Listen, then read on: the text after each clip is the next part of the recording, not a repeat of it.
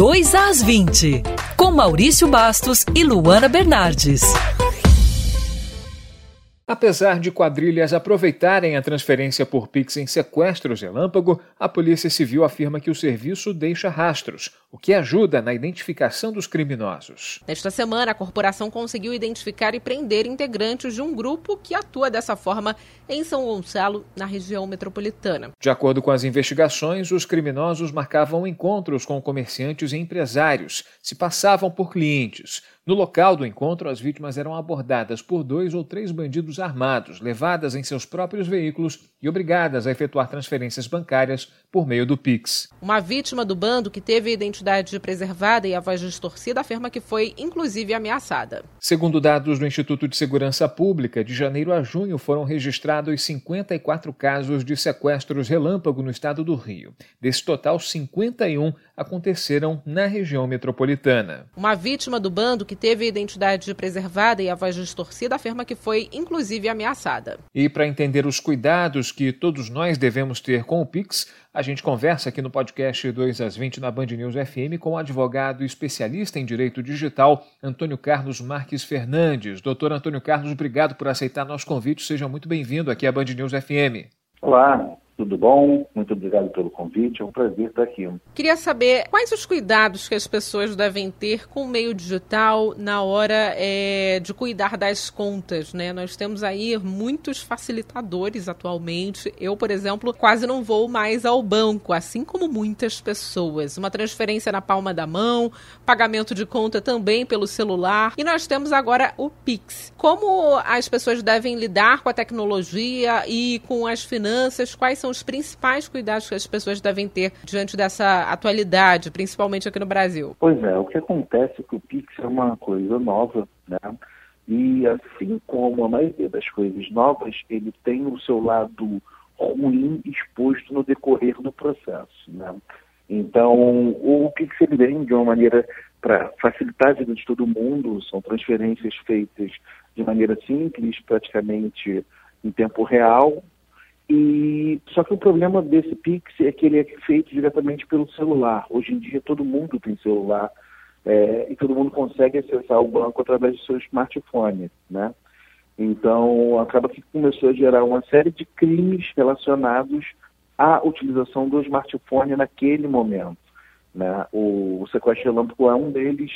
É, vários outros tipos de golpe na internet também é, é acaba sendo utilizado o Pix como ferramenta, né?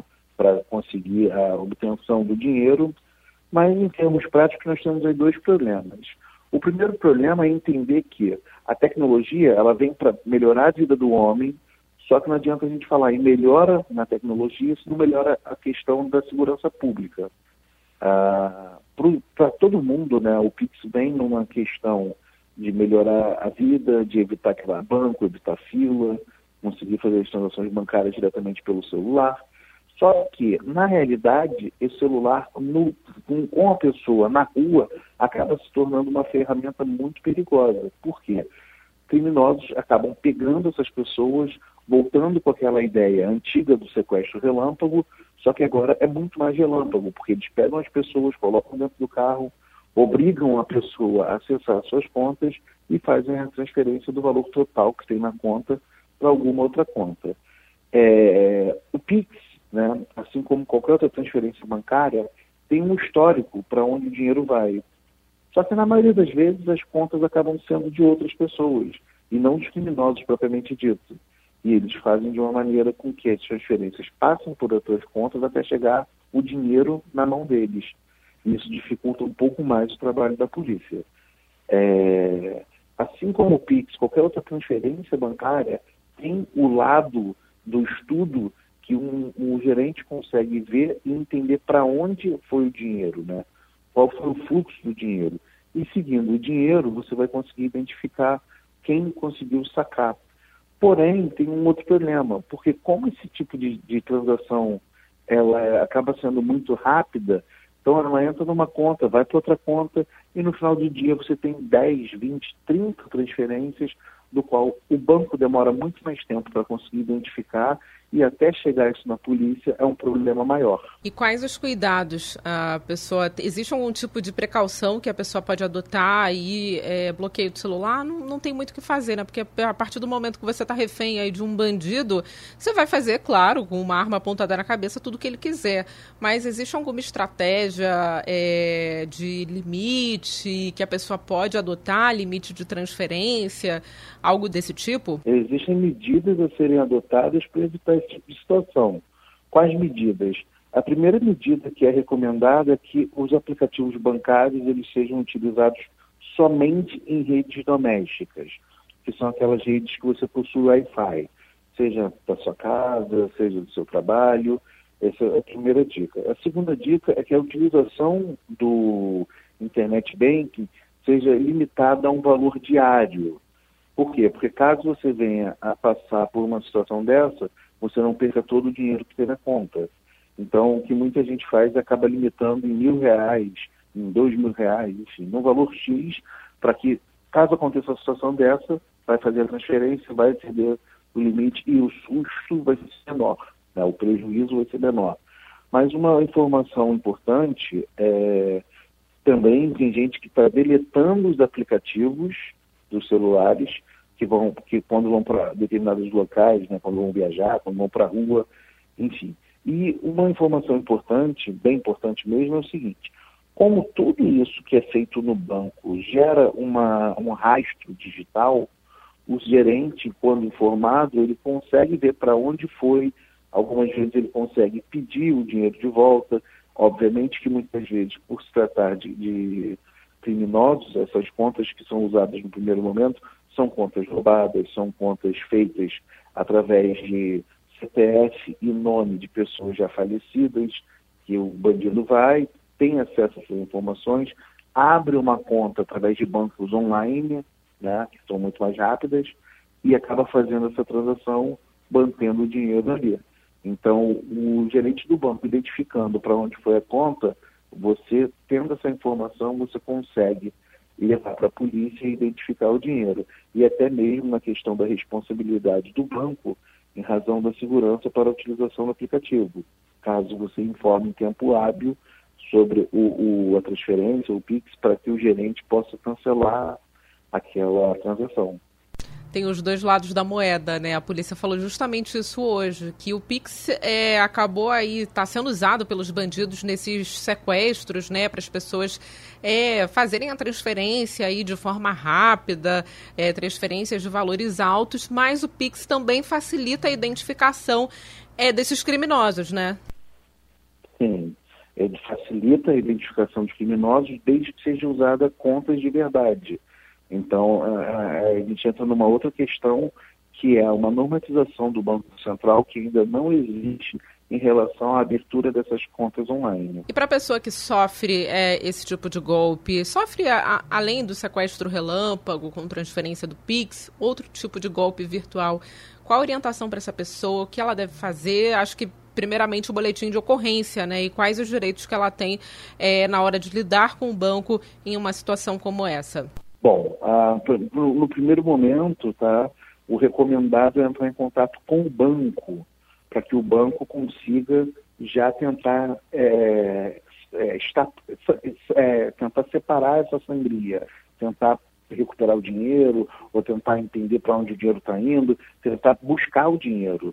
No segundo momento, já ir diretamente na delegacia ou registrar o boletim de ocorrência online, que também existe a possibilidade.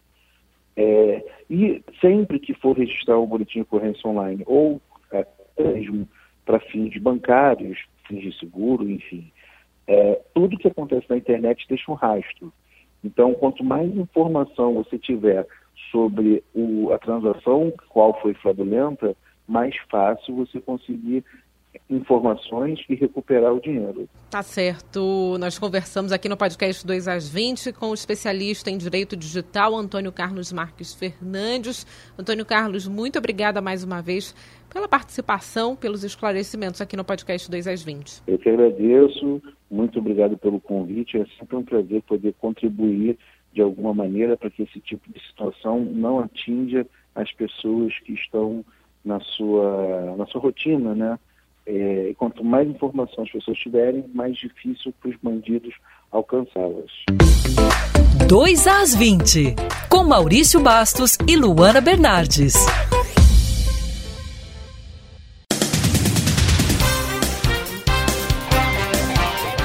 70% da população carioca adulta já recebeu a primeira dose ou a dose única da vacina contra a Covid-19.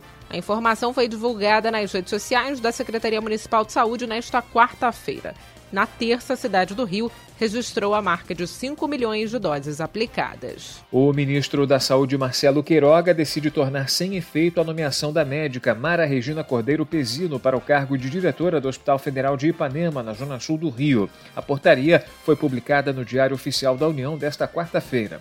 Mara é defensora do uso da cloroquina como tratamento precoce para a Covid-19. O medicamento é ineficaz contra a doença. A médica publica fotos na internet com um selo dizendo, abre aspas, eu apoio o tratamento precoce e preventivo, está salvando vidas. Fecha aspas. Além disso, em postagens, ela reafirma o apoio ao uso de medicamentos sem eficácia comprovada contra a Covid-19. A Secretaria Municipal de Educação vai começar em agosto um programa de reforço escolar para compensar a dificuldade de aprendizado durante a pandemia.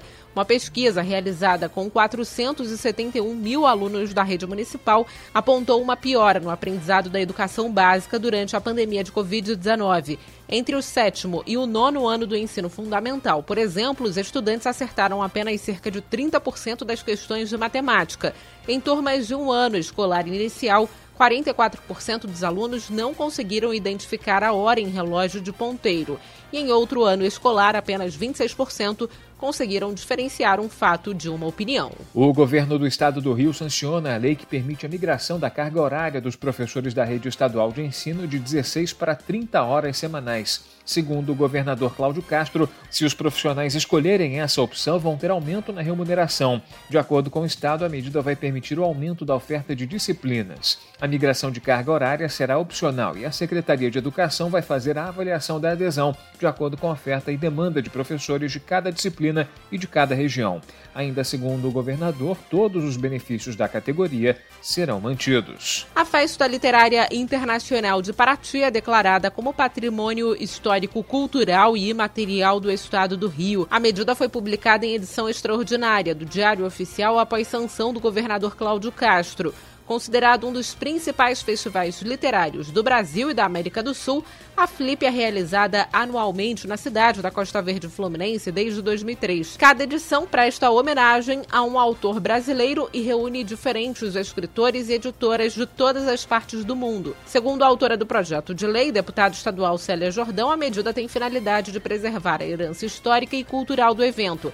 A 19 edição da Flip vai ser realizada entre os dias 22 de novembro e 5 de dezembro. 2 às 20.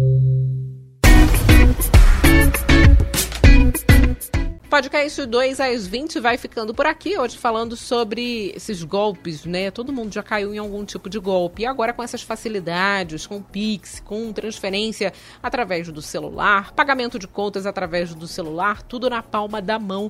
A nossa vida mudou muito e os bandidos mudaram também as estratégias. É sempre bom ficar atento a tudo que você pode fazer, né, para evitar uma situação muito complicada e entender também os seus direitos em um caso de um roubo, né, Maurício? Pois é, Luana, a criatividade dos bandidos cada vez mais se aprimora, inclusive utilizando recursos tecnológicos e que, em tese, serviriam para é, facilitar a nossa vida, como é o caso do Pix, as transferências remotas, os aplicativos. É bom estar sempre muito atento com as dicas dos especialistas, como é o caso do advogado especializado em direito digital Antônio Carlos Marques Fernandes. Não caia em ciladas, não caia em golpes, fique muito atento. Bom, podcast 2 às 20 volta nesta quinta-feira com mais um episódio para você, ouvinte da Band News FM. Até lá você pode entrar em contato conosco através das nossas redes sociais. No meu caso, Instagram, Bernardes Luana, Luana com dois N's, e no seu caso, Maurício. Comigo, os ouvintes podem falar no Maurício Bastos Rádio, arroba Maurício Bastos Rádio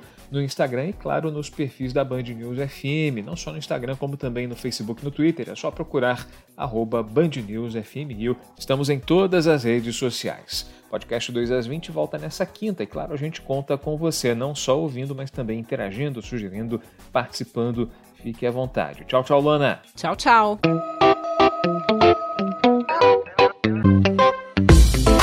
2 às 20, com Maurício Bastos e Luana Bernardes.